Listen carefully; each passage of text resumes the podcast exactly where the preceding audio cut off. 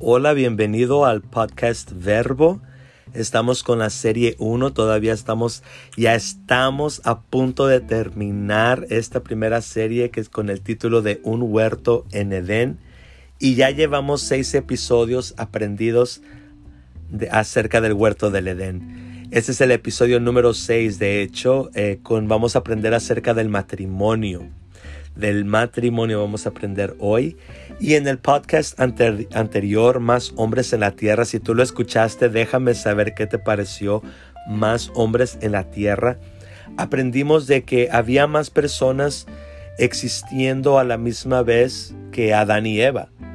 Y por lo regular nosotros pensamos que Adán y Eva, ¿verdad? Eran los únicos que existían. Pero si leemos cuidadosamente Génesis capítulo 2, tú te vas a dar cuenta que había más personas aparte de Adán y Eva y que la razón por qué la Biblia se enfoca con la genealogía o con la descendencia de Adán fue porque Dios escogió a Adán. Sí, entonces aprendimos de que Dios cuida y tiene memoria de aquellos a quien Él escoge. Así que si no lo has escuchado, te, te, lo recomiendo, escúchalo, déjame tus comentarios. Gracias a cada uno de los de ustedes que están compartiendo el podcast. Y en el, y en el, en el episodio de hoy acerca del matrimonio vamos a aprender dos principios fundamentales para tener un buen matrimonio o un matrimonio ah, estable. Dos principios, va a estar facilitas, bueno, ¿verdad? Más o menos para algunos, pero son principios, dos principios básicos del matrimonio. Y mi nombre es Benito Vélez, soy el copastor en Bethel Church, soy maestro en Eagles International Christian University, ahí enseño teología y estoy certificado en consejería familiar y liderazgo. Y soy el creador de Verbo. Y la razón por qué hago Verbo es porque me gusta compartir contigo, me gusta compartir principios de fe de una manera clara, de una manera entendible, pero también de una manera práctica Sí, de eso se trata el podcast Verbo, por eso el título de Verbo, la palabra en acción. Así que un saludo a cada uno de ustedes y gracias por escuchar. Y el tema de hoy, como te decía, es acerca del matrimonio. Y voy a estar leyendo en la Biblia y en Génesis capítulo 2, versículo 24. Génesis 2, versículo 24, y dice así. Por tanto, dejará el hombre a su padre y a su madre, y se unirá a su mujer, y serán una sola carne. Y el matrimonio es un complemento. El matrimonio es un complemento. Son dos partes convirtiéndose en uno. Para que juntos logren el propósito por el cual se han unido. Sí, te lo repito, el matrimonio es un complemento para que juntos, para que nosotros dos, yo, yo que estoy casado, para que yo y mi esposa logremos el propósito por el cual nos hemos casado. Porque déjame decirte que el matrimonio nunca va a ser un fin. El matrimonio no es un fin. El matrimonio no es de que yo me caso y ya.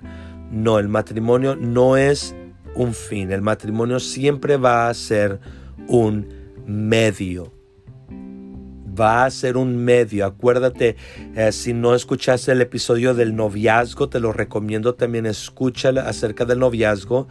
Y, ahí aprendimos que antes de que, de que Dios le trajera a Eva, Adán conocía su propósito, estaba trabajando en su propósito y fue por eso que Dios le trajo la ayuda que era Eva. Entonces, el matrimonio nunca va a ser un fin, sino que siempre va a ser un medio para cumplir con el propósito por el cual se casaron. Entonces yo te hago la pregunta, si tú estás casado, ¿por qué te casaste? Y si piensas en casarte, la pregunta para ti sería, ¿por qué te quieres casar? Yo te preguntaría, ¿cuál es el plan? ¿Cuál es tu plan? ¿Qué es lo que vas a hacer tú? ¿Qué es lo que tú propones? ¿Cuál es tu plan a, a corto, mediado y largo plazo? cuál va a ser tu rol en este plan y cuál va a ser el rol de tu pareja. Sí, entonces esas son preguntas muy importantes, son preguntas esenciales que necesitamos hacernos antes de casarnos. Ahora, ¿y qué si ya estamos casados? Como quiera, planteate la pregunta. ¿Por qué me casé? Ahora, porque no quiero explotarte tu globito de amor, pero es que la etapa del enamoramiento, e, ese, esos momentos mágicos, fantasiosos de que la veo, lo veo y, y me enamoro y estas maripositas en el estómago y este deseo de estar contigo, de andar de manita sudada, como decimos. Esta etapa de enamoramiento que es padrísimo, no va a durar más que aproximadamente dos años después de casados. Sí, e, e, esta emoción dura aproximadamente dos años después de casados. Entonces digo esto porque algunos dicen, no, es que yo, yo me casé por amor o me casé para ser feliz. Cosa que para ser feliz pues no creo que te vaya a ir muy bien, ¿verdad? Pero después te explico el por qué. Pero este asunto del enamoramiento o el casarnos por amor no es, suena fuerte, suena tal vez no nos va a gustar, pero no es suficiente. ¿Por qué? Porque el amor en parte es una emoción, entonces las emociones son inestables. Entonces eso quiere decir que de repente vas a amar a tu pareja, de repente no vas a sentir amar a tu pareja. Va a haber momentos en que vas a sentir que lo odias, que no lo quieres, que no la quieres, que ya no la aguantas, que ya no lo soportas. Y los que están casados pues saben que esto es verdad, esto sucede. Porque no siempre nos sentimos e, este asunto del, del amor, el sentimiento, ¿sí? Entonces, tiene que haber una razón, necesita haber una razón por qué te callas, casaste, perdón, porque si la emoción del amor disminuye, sí, porque algunos se casaron porque nos amábamos, entonces si el, si el sentimiento, si el amor, si la emoción, perdón, si la emoción del amor disminuye, y si tú te casaste por amor, yo ahora te hago la pregunta, y ahora que no sientes el amor, ¿qué es lo que te mantiene casado o unido con tu pareja? Y es que no me dejarás mentir que en momentos de enojo con tu pareja, en momentos que nosotros nos hemos enojado en el matrimonio, que se va a dar, a veces nos, preguntamos, nos cuestionamos, ¿y por qué me casé? Sí, porque estás enojado, estás enojada. Y no me dejarás, no me dejarás mentir que cuando nosotros nos enojamos, a veces ni queremos estar en, la mismo, en el mismo cuarto, en el mismo carro, no queremos rozarnos, no nos dirigimos la palabra, o sea, casi hasta nos, nos vemos como enemigos porque estamos enojados, ¿no? Entonces, en momentos de, ira, de cólera, de enojo, nos hacemos las preguntas, ¿por qué me casé? ¿Por qué me casé? Y a veces hasta nos llegamos a, preguntar, ¿por qué sigo aguantando a este? ¿Por qué sigo aguantando a esta? ¿No? Entonces, cuando nosotros nos casamos sin plantear un plan, este tipo de preguntas no tienen respuesta. Si nosotros nos casamos meramente por la emoción, en el momento en que no sientas la emoción y te llegues a hacer este tipo de preguntas, no vas a tener la respuesta. Por eso es muy importante que cuando estés enojado y tú te hagas esta pregunta, si tú te casaste con un plan, tú vas a tener la respuesta del por qué te casaste y por qué sigues aguantando. Entonces la respuesta a estas preguntas siempre va a ser la razón por la cual ustedes contrajeron matrimonio. ¿Sí? Entonces te dejo esa de tarea. ¿Por qué te casaste?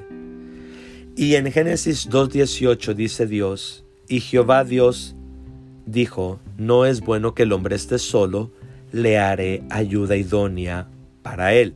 Ahora voy a repasar un poquito de lo que ya compartí contigo en el episodio del noviazgo. Y es que necesitas tener bien en cuenta que tu pareja no es tu competencia.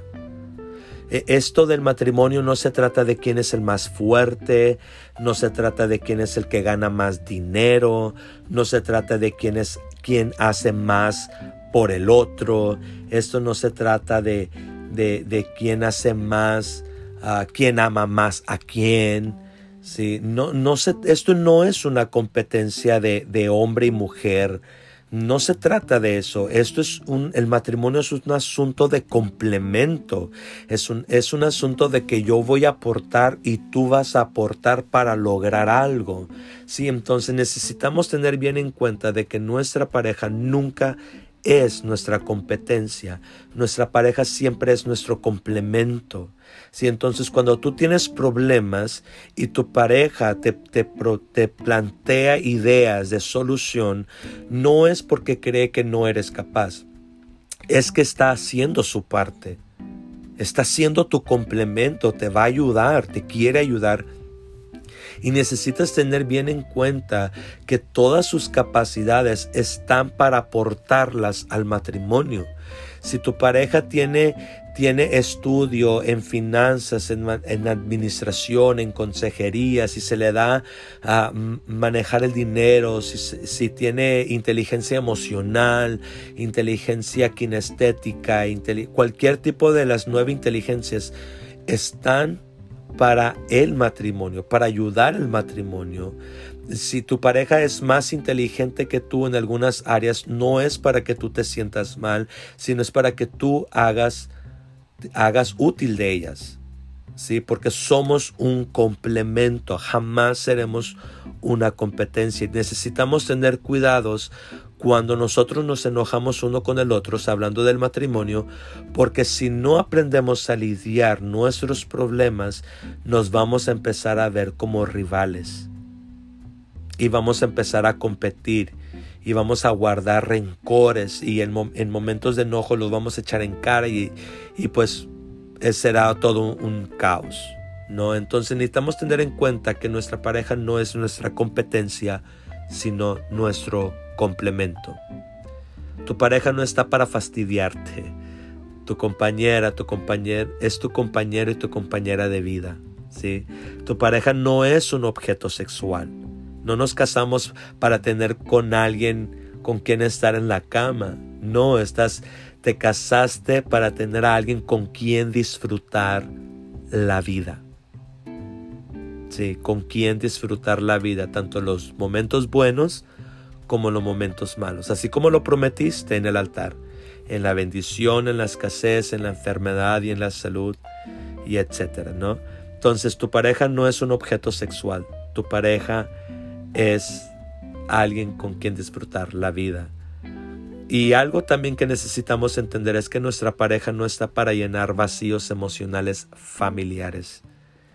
Mi esposa no está para llenar el lugar de mi madre, y tu esposo no está para llenar el lugar de tu padre. Jamás nuestros cónyuges nos podrán dar el amor de padres. ¿Por qué? Porque no son nuestros padres, son nuestra pareja. Mi esposa no me puede dar el amor de madre. Mi esposa solamente me puede dar amor de mujer. Sí, por eso es, eso es muy importante también tenerlo bien en claro en el momento de competencias en cuanto a las mujeres, cuál mujer viene primero, si mi madre o mi esposa. Y es que ninguna puede competir con la otra, porque tu madre tampoco te puede dar amor de mujer. Eso sería incesto. Tu madre te puede dar solamente amor de madre y tu esposa solamente te puede dar amor de mujer. Entonces, esto es necesario bien en claro, ninguna es más importante que la otra, las dos son igual de importantes en tu vida y esto es para también para tu esposo no puede darte amor de padre porque él no es tu padre, él es tu esposo, ¿no? Entonces, tu pareja no está para llenar vacíos familiares, sino para darte amor de pareja. Tu pareja está para ayudarte y para que esto sea satisfactorio, para que tú tu cónyuge, tu esposa, tu esposo pueda hacer esta ayuda idónea, esta ayuda idónea que llegó a tu vida, es necesario hacer dos cosas, dos cosas, nada más dos cosas. Y eso es número uno, dejar a tu padre y a tu madre y unirte a tu pareja o unirte a tu mujer, como dice el pasaje. El hombre dejará a su padre y a su madre y se unirá a su mujer. Entonces, para que puedas tener un matrimonio un poco más satisfactorio, necesita, esos son dos, dos aspectos fundamentales. Dejar a tu padre y a tu madre, y voy a explicar por qué. Y la dos es unirte a tu pareja, ¿sí? Entonces vamos a ver este asunto de dejar a padre y madre. Y es que esto de cuando Dios te pide, deja a tu padre y a tu madre, no es una acción de abandono. Dios no te, no te pide que abandones a tu padre, que te desobligues de ellos. No es eso. Porque si algo el Señor nos va a pedir, Dios nos va a pedir en la Biblia, es, eso es honrar a nuestro Padre, a nuestro Padre y a nuestra Madre. Dios siempre nos va a pedir honrar a nuestros padres. Entonces, esto no es un asunto de abandonar a nuestros padres, Ah, sino más bien es una necesidad de nosotros como hijos de ser independientes en todos los aspectos de nuestra personalidad. ¿Sí? Cuando Dios nos dice a nosotros, si tú te quieres casar, primero necesitas dejar a tu padre y a tu madre, lo que Dios nos está diciendo es que primero necesitas ser independiente. Necesitas ser una persona independiente independiente en el área de las finanzas, independiente en el área emocional, independiente en el área espiritual, independiente en el área de supervivencia. En otras palabras, cuando Dios te dice, si tú te quieres casar, primero necesitas ser autosuficiente o autónomo. Sí, eso es lo que Dios está lo que Dios dice. Si necesitas, porque cuando nosotros estamos eh, bajo el techo de nuestros padres, ellos pagan la mayoría de los biles. Ellos a veces nos mantienen, compran la comida, pagan la luz, pagan el agua, pagan la renta, pagan los carros, celulares, etcétera, etcétera. Entonces, nosotros en gran parte dependemos financieramente de ellos. Tú dices, pero yo trabajo. Sí, pero no estás pagando las taxas del solar, no estás pagando renta tal vez, no estás pagando a veces, no pagas luz, no pagas agua, no compras comida para la casa, etcétera, etcétera. A veces cuando nosotros como mayores o hijos mayores trabajamos, pero seguimos viviendo con nuestros padres, no corremos con los gastos mayores. Si eh, nuestros padres corren con, con, los gastos mayores y nosotros a veces está bien que tú te aproveches en el buen sentido de la palabra de que empieces a hacer algo con tu vida, con el dinero que tú estás ganando para que te independices. ¿sí? Entonces Dios nos está diciendo, necesitas ser independiente, necesitas dejar de depender de tu padre y de tu madre en el área de las finanzas. En el área emocional, muchas de las veces nosotros recurrimos a nuestros padres cuando nosotros no nos sentimos bien. Y el Señor dice, si tú te quieres casar, necesitas aprender a canalizar tus emociones, a tú tener el control de tu área emocional y no, no andar buscando a tus padres a cada rato que tú te sientes mal. Si necesitas ser una persona autocontrolada en el área de las emociones, una persona que, que mm, por ejemplo, la independencia espiritual, que no dependas de las oraciones, que no dependas de la lectura bíblica de tus padres, sino que tú puedas buscar de Dios o de la fe, de alguna fe, tú solo. Yo soy cristiano, así que mi mamá también lo es. Entonces, para mí se aplicaría de que no dependa yo de las oraciones de mi madre. Por ejemplo, si yo quiero lograr algo, ma, tú ora por mí. Estoy enfermo, ma, tú ora por mí. No, no, sino que yo pueda tener esa relación personal con Dios y no estar dependiendo de la espiritualidad de mis padres o en independencia de supervivencia, que en, dado caso en el que yo me tenga que defender, yo me pueda defender a mí mismo. ¿Sí? Entonces, eh, eso es lo que Dios nos está diciendo en cuanto a dejar a padre y madre. Entonces, para que nuestra unión matrimonial sea satisfactoria, necesitamos lograr una total independencia personal. Eso es lo que Dios nos dice, una total independencia personal, porque de lo contrario, si yo no, si no logro una independencia personal, mi pareja, mi esposa Ana Karen, no podrá ser mi ayuda. Eso es, necesitamos tenerlo bien en claro. Si yo no me deslindo, me desligo o, romper el, el, el ombligo, como dicen por ahí, si yo no lo logro hacer, eso quiere decir que yo sigo dependiendo de mis padres y si yo me caso, mi esposa no puede ser mi ayuda. ¿Por qué? Porque yo ya tengo la ayuda de mis padres. Entonces mi esposa Ana Karen no puede ser mi ayuda. Y si no puede ser mi ayuda, como ella, como ella está capacitada para hacerlo, mi ayuda, entonces yo me voy a casar la voy a traer a casa de mis padres, pero su rol ella no lo va a poder cumplir de manera ah, como de manera plena y se sentirá inútil. ¿Por qué? Porque si yo me caso, pero yo sigo dependiendo de mis padres, entonces ella no tiene propósito alguno. ¿Te acuerdas del por qué se casó? Eh, por eso es muy del noviazgo, me refiero al noviazgo, de por qué Dios le trajo a Eva, a Adán, porque Adán estaba trabajando en el propósito. Entonces, si yo no trabajo en este propósito y si yo no estoy siendo ah, independiente en este propósito, entonces ella no puede ser mi ayuda. Entonces se hace todo un, un, revoltijo de roles. Se hace un revoltijo de roles y eso va a causar problemas. Entonces, si yo me caso y yo no me, me, deslindo de mis padres, entonces ella no tiene propósito y no hay razones por la cual esté casada conmigo. Te lo repito. Si yo sigo dependiendo de mis padres y, y Ana Karen es la ayuda para mí, pero yo estoy recibiendo la ayuda de mis padres.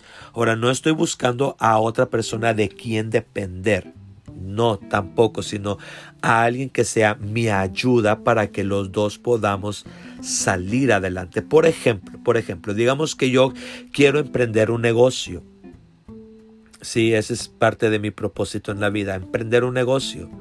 Mi esposa, que está para ayudarme, ya tiene ideas, eh, Ana Karen, bueno, ha estudiado poco de administración de negocios. Entonces yo me caso con ella porque digo, no, hombre, mira, vamos a hacer esto y lo otro. Pero yo sigo viviendo con mis padres. Entonces sigo dependiendo de mis padres. Entonces yo me voy a encontrar, encontrar hasta cierto punto entre espada y pared. porque Porque tengo el consejo de mis padres, de quienes todavía dependo, pero mi esposa quiere cumplir con su rol de, de mujer en mi vida, pero a quién yo voy a hacer caso. Y eso se pone muy interesante porque si yo vivo en casa de mis padres, quienes van a tener influencia más fuerte sobre mi vida no va a ser mi esposa, van a ser mis padres. ¿Por qué? Porque tengo toda la vida viviendo con ellos. Y si mi vida ha sido formada, ha sido mucho en base a los consejos de mis padres. Entonces, esto es un asunto que necesitamos que considerarlo. Ahora, ¿por qué va a ser difícil lograr la unión si yo no me llego a desapegar de mis padres? Porque como te decía, porque quien vive bajo el techo de sus padres se sentirá seguro. Si yo vivo, si yo me caso y me voy a vivir con mis padres, yo te hago la pregunta a ti, ¿quién se va a sentir seguro viviendo en esa casa? ¿Yo o mi esposa? Pues la respuesta va a ser que yo, yo soy el que se siente seguro. ¿Por qué? Porque estoy en casa de mis padres. Mi esposa se va a sentir un poco incómoda. Porque, porque ella no fue criada allí, yo fui criado allí. Entonces yo conozco a mis padres, conozco sus hábitos, etcétera, etcétera. Entonces esa es mi zona de confort. La casa de mis padres es mi zona de confort, pero no la zona de confort de mi esposa entonces quienes van a ser, van a seguir siendo mi máxima influencia, como te decía, van a seguir siendo mis padres. Y es que, imagínate, imagínate, yo me caso con Ana Karen, me voy a vivir con mis padres. Mis padres no solamente me proveen un lugar donde vivir, sino que ellos me protegen porque ellos van a ser mis padres y ellos siempre me van a defender porque yo soy su hijo. Si yo soy su hijo y ellos son mis padres, entonces como padres siempre me van a defender. Entonces, si yo dependo de la protección de mis padres, entonces ¿cómo puedo yo proteger a mi esposa? Si no puedo protegerme ni a mí mismo. ¿Por qué no? Porque sigo dependiendo de mis padres. O, o, en, el área, en el área financiero, digamos que yo sigo dependiendo de mis papás para seguir pagando que la luz, que, que papá, préstame dinero porque necesito echarle gas al carro, ya no tengo dinero, ya me lo gasté y necesito echarle gas y etcétera, etcétera. Imagínate, o sea, si yo sigo dependiendo financieramente de mi padre, entonces yo me casé pero les traje a otra persona a quien ellos van a mantener. ¿Por qué? Porque yo no tengo lo que se necesita para mantener a mi familia o a mi esposa, a mi hogar. Entonces, si dependo del área espiritual de mi, de mi madre, porque mi madre es cristiana y mi papá todavía no, pero mi papá, mi mamá es cristiana. Y, si yo voy a ser el sacerdote del hogar, pero yo sigo dependiendo de mi madre, entonces yo no puedo cumplir con ese rol para mi esposa. ¿Sí me explico? Entonces son, son razones que nosotros necesitamos pensar de por qué el Señor dice que es necesario dejar a tu padre y a tu madre. Y es que básicamente lo que te está diciendo es que primeramente logres una independencia en todas las áreas posibles. Logra una independencia, ¿sí? Porque yo no sé si tú sabías, pero una de las tres razones, una de las tres razones ah, más fuertes de divorcio es por la involucración de otros familiares en el matrimonio. Y es que si tú vives en casa de tus suegros o si yo vivo en casa de mis suegros y la máxima autoridad de allí va a ser mi papá, si mi papá es decimos, el que manda en el hogar, mi papá es el que va a decir cómo se van a hacer las cosas, no importa que yo esté casado, mi papá es el que manda. O en algunos de los casos la mamá es la que manda. Entonces, no importa que yo esté casado, mi mamá es la que va a mandar. Sí, entonces yo no puedo ser cabeza del hogar. Porque, y luego no me dejarás mentirte, te dicen cómo debes de criar a tus hijos, tus, tías o si hay más personas viviendo en la casa, tu hermano, tu cuñado, y, y pues tienen el derecho de hablar porque uno es el que está ocupando espacio que debió de haber dejado libre. Entonces se siente con el derecho de decirte cómo debes de criar a tus hijos, a qué horas te debes de ir a dormir todavía. No importa que estés casado, o te van a decir a qué horas te debes de ir a dormir, a qué horas te debes de despertar, o la mamá se va a meter, hijo, dile algo a tu esposa, se levanta a las 12 del mediodía, etcétera, etcétera. O mira, es que se ponen unos chores muy cortitos, o sea, te van a decir cómo vestirte y no debes de andar en calzones en la casa. y lo digo porque estamos casados, ¿no? Y esto es para la gente casada, seamos sinceros, ¿no? O, o, nuera, mira, hazle esta comida a mi, a mi, hijo, a él le gusta, dale de comer de esto, cuando él llegue, o sea, a qué horas llegar a la casa, o sea, se, se sienten con el derecho de decirte cómo debes de vivir tu matrimonio. ¿Por qué? Porque están en su derecho. Y, y, no me dejarás mentir, a veces por eso nosotros decimos, pues quien, quien, diga algo, quien me mantenga. Si tú me mantienes, entonces tienes el derecho de decirlo. Y es que tiene sentido. Nadie tiene el derecho de cuestionarte a ti cuando tú te mantienes a ti mismo. ¿Sí? Entonces, ¿qué es este apego, desapego, perdón? ¿Qué es este desapego familiar? Básicamente que seas independiente en toda tu personalidad, que busques a Dios por tu propia cuenta, que te puedas darte tus gustos en cuanto a gastar dinero, pero dinero que tú te ganaste, así nadie te va a poder decir nada, independiente en el área emocional, que tú seas una persona autocontrolada, que seas una persona que te puedes defender a ti mismo. Y eso es muy importante, eso es lo que el Señor nos dice cuando, cuando le dijo a Adán, O Adán fue el que dijo, por lo tanto dejará a su padre y a su madre. Si es una independencia personal. ¿Por qué? Porque si yo logro esta independencia personal, entonces yo podré aportar a mi matrimonio. Aportar que aportar estabilidad emocional, aportar finanza, aportar protección, aportar amor. Todo lo que yo tengo, todo lo que yo yo puedo producir, lo voy a poner sobre la mesa en mi casa. Eso es lo que yo voy a aportar. Entonces, si yo sigo dependiendo de mis padres, entonces yo no tengo nada que dar porque quien me lo da a mí son mis padres. Sí, entonces yo necesito ser una persona que pueda buscar el amor, que pueda buscar la paz, que pueda conseguir dinero por mi propia cuenta. Sí, por mi propia cuenta, porque eso es lo que yo voy a aportar a la mesa.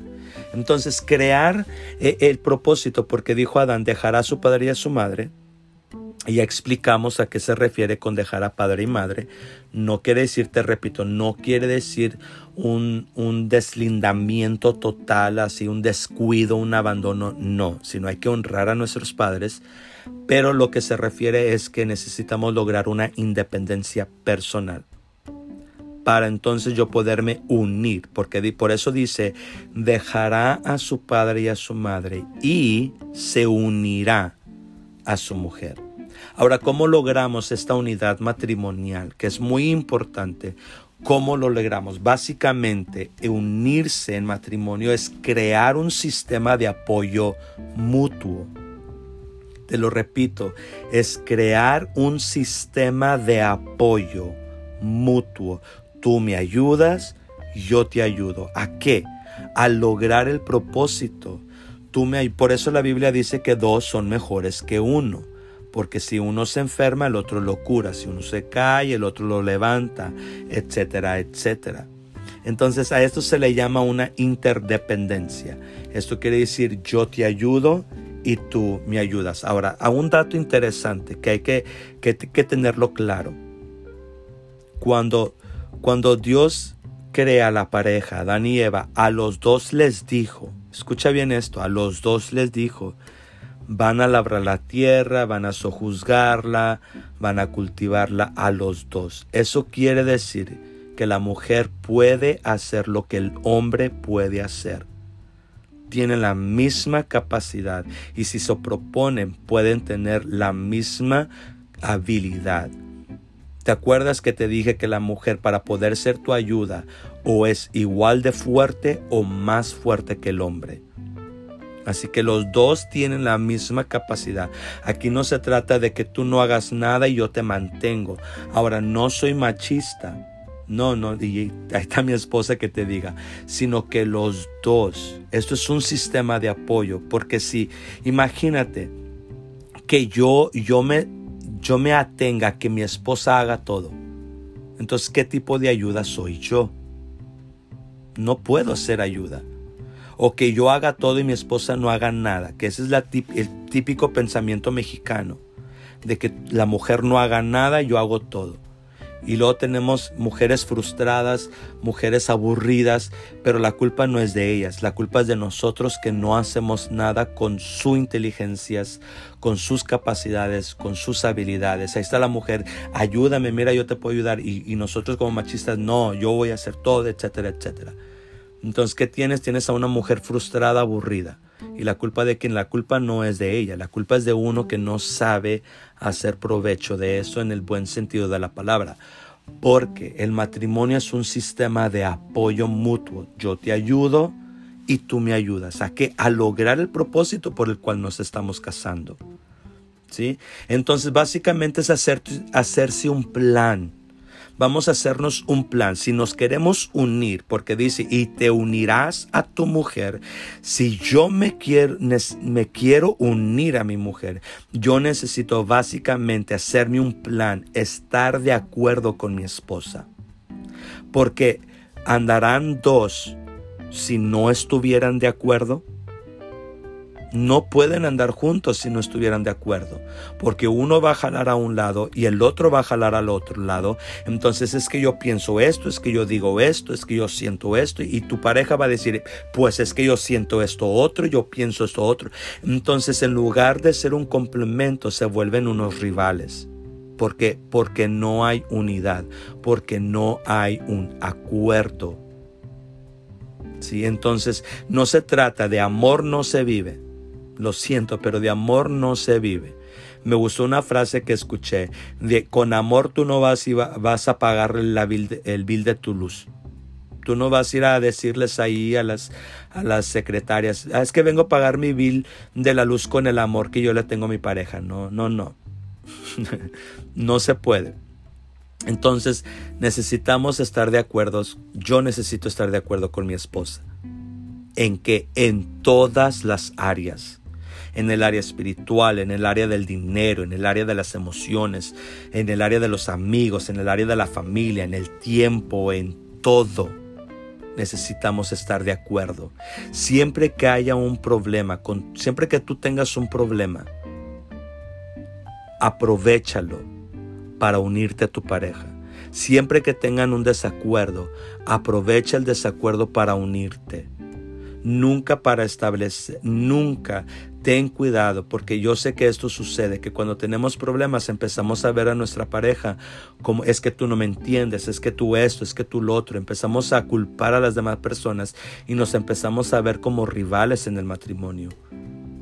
Y cada vez que nos ve, imagínate, si yo veo como rival a mi esposa, entonces la veo como mi enemiga, ya no como mi esposa, ya no como una mujer que está para ayudarme.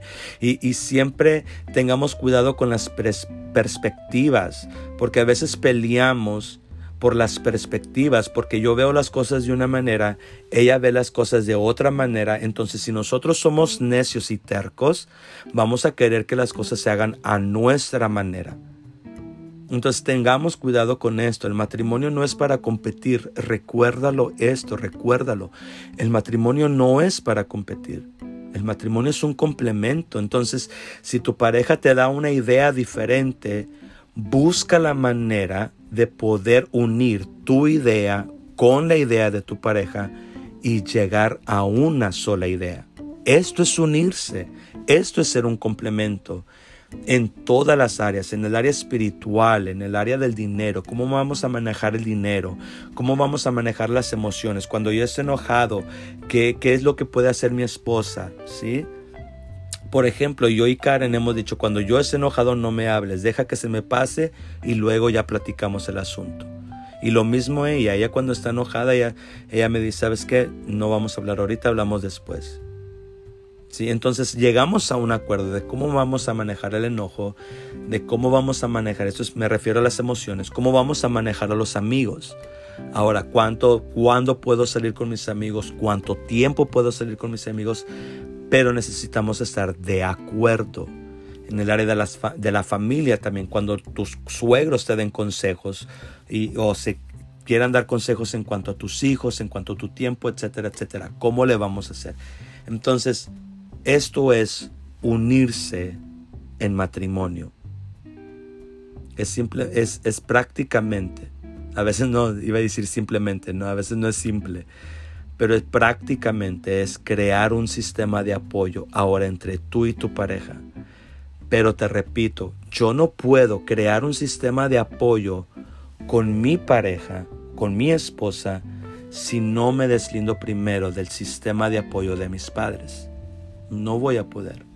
Si mis padres siguen siendo la máxima influencia, yo no voy a escuchar a mi esposa, voy a escuchar a mis padres y aquí se va a crear un problema.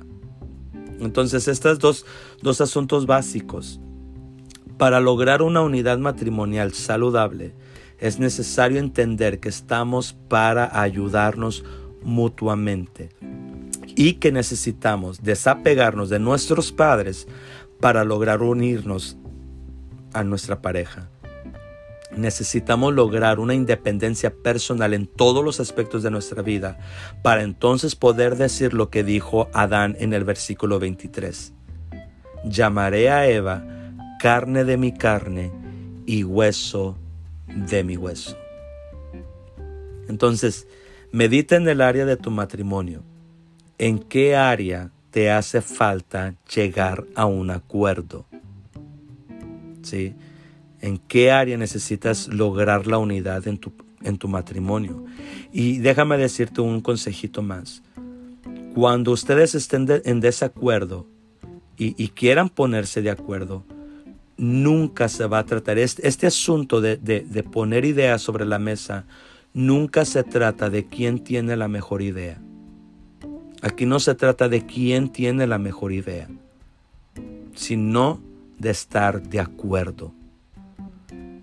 Porque a veces yo puedo tener la mejor idea, pero si mi esposa no acepta mi idea, yo entonces, si quiero lograr la unidad, tengo que dejar mi idea a un lado o modificarla para que mi esposa la pueda aceptar.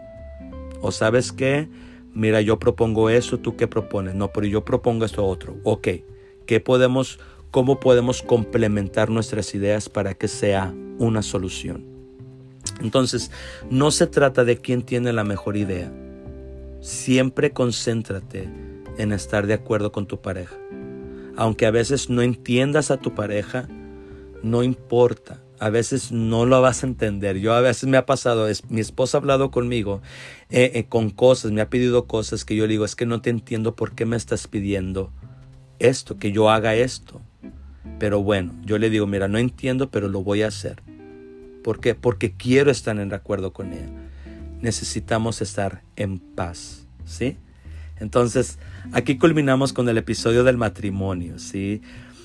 Espero que haya sido de bendición para tu vida. Son dos consejos básicos. Dejar a tu padre y a tu madre, unirte a tu mujer. Ahora, Benito, ¿qué si yo estoy viviendo con mis padres? Platícalo con tu esposa. ¿Qué proponen? ¿Qué plan van a hacerse para que ustedes puedan irse tal vez a rentar a un apartamento o a vivir, a buscar su propia casa? Porque no te digo que no se pueda lograr la unidad, sino que va a ser difícil si tus padres no son maduros o tus suegros no son maduros en estas áreas, se van a estar metiendo. Entonces va a ser un poco complejo, pero puede pasar, claro que puede suceder. Entonces depende mucho de la madurez de todos en la familia. Entonces hasta aquí culminamos con el episodio del matrimonio. Espero que te, que te haya gustado, que haya sido de bendición para tu vida. Medítalo. La tarea de esta semana es medita en qué área ustedes pueden mejorar como matrimonio. ¿Cuál es el plan? ¿Por qué se casaron? Y si tú estás soltero, pregúntate, ¿por qué me quiero casar? ¿Cuál va a ser tu rol? ¿Cuál, va a ser el rol de tu pareja? Sí, entonces el siguiente episodio va a ser acerca de los dos árboles. Ahora estamos en el episodio número 6. El episodio de los dos árboles va a ser el 7. El 8 va a ser el último episodio de esta serie, que es la segunda parte del querubín protector. entonces ya estamos por finalizar y créeme, no te vas a querer perder la segunda parte todo esto que yo esté compartido va a cobrar mucho sentido. Así que gracias por escucharme hasta aquí. Déjame tus comentarios si de repente ah, yo lo publico en Facebook, en Instagram y tú, y tú me estás siguiendo. Déjame tu comentario, dime qué aprendiste y qué aplicarás a tu vida. Y por favor también comparte, sigan compartiendo. Gracias, un saludo a México que me está escuchando, México, Estados Unidos e Irlanda. Un saludo a cada uno de ustedes y si compártelo, sí, comparte el, el podcast. Dios te bendiga.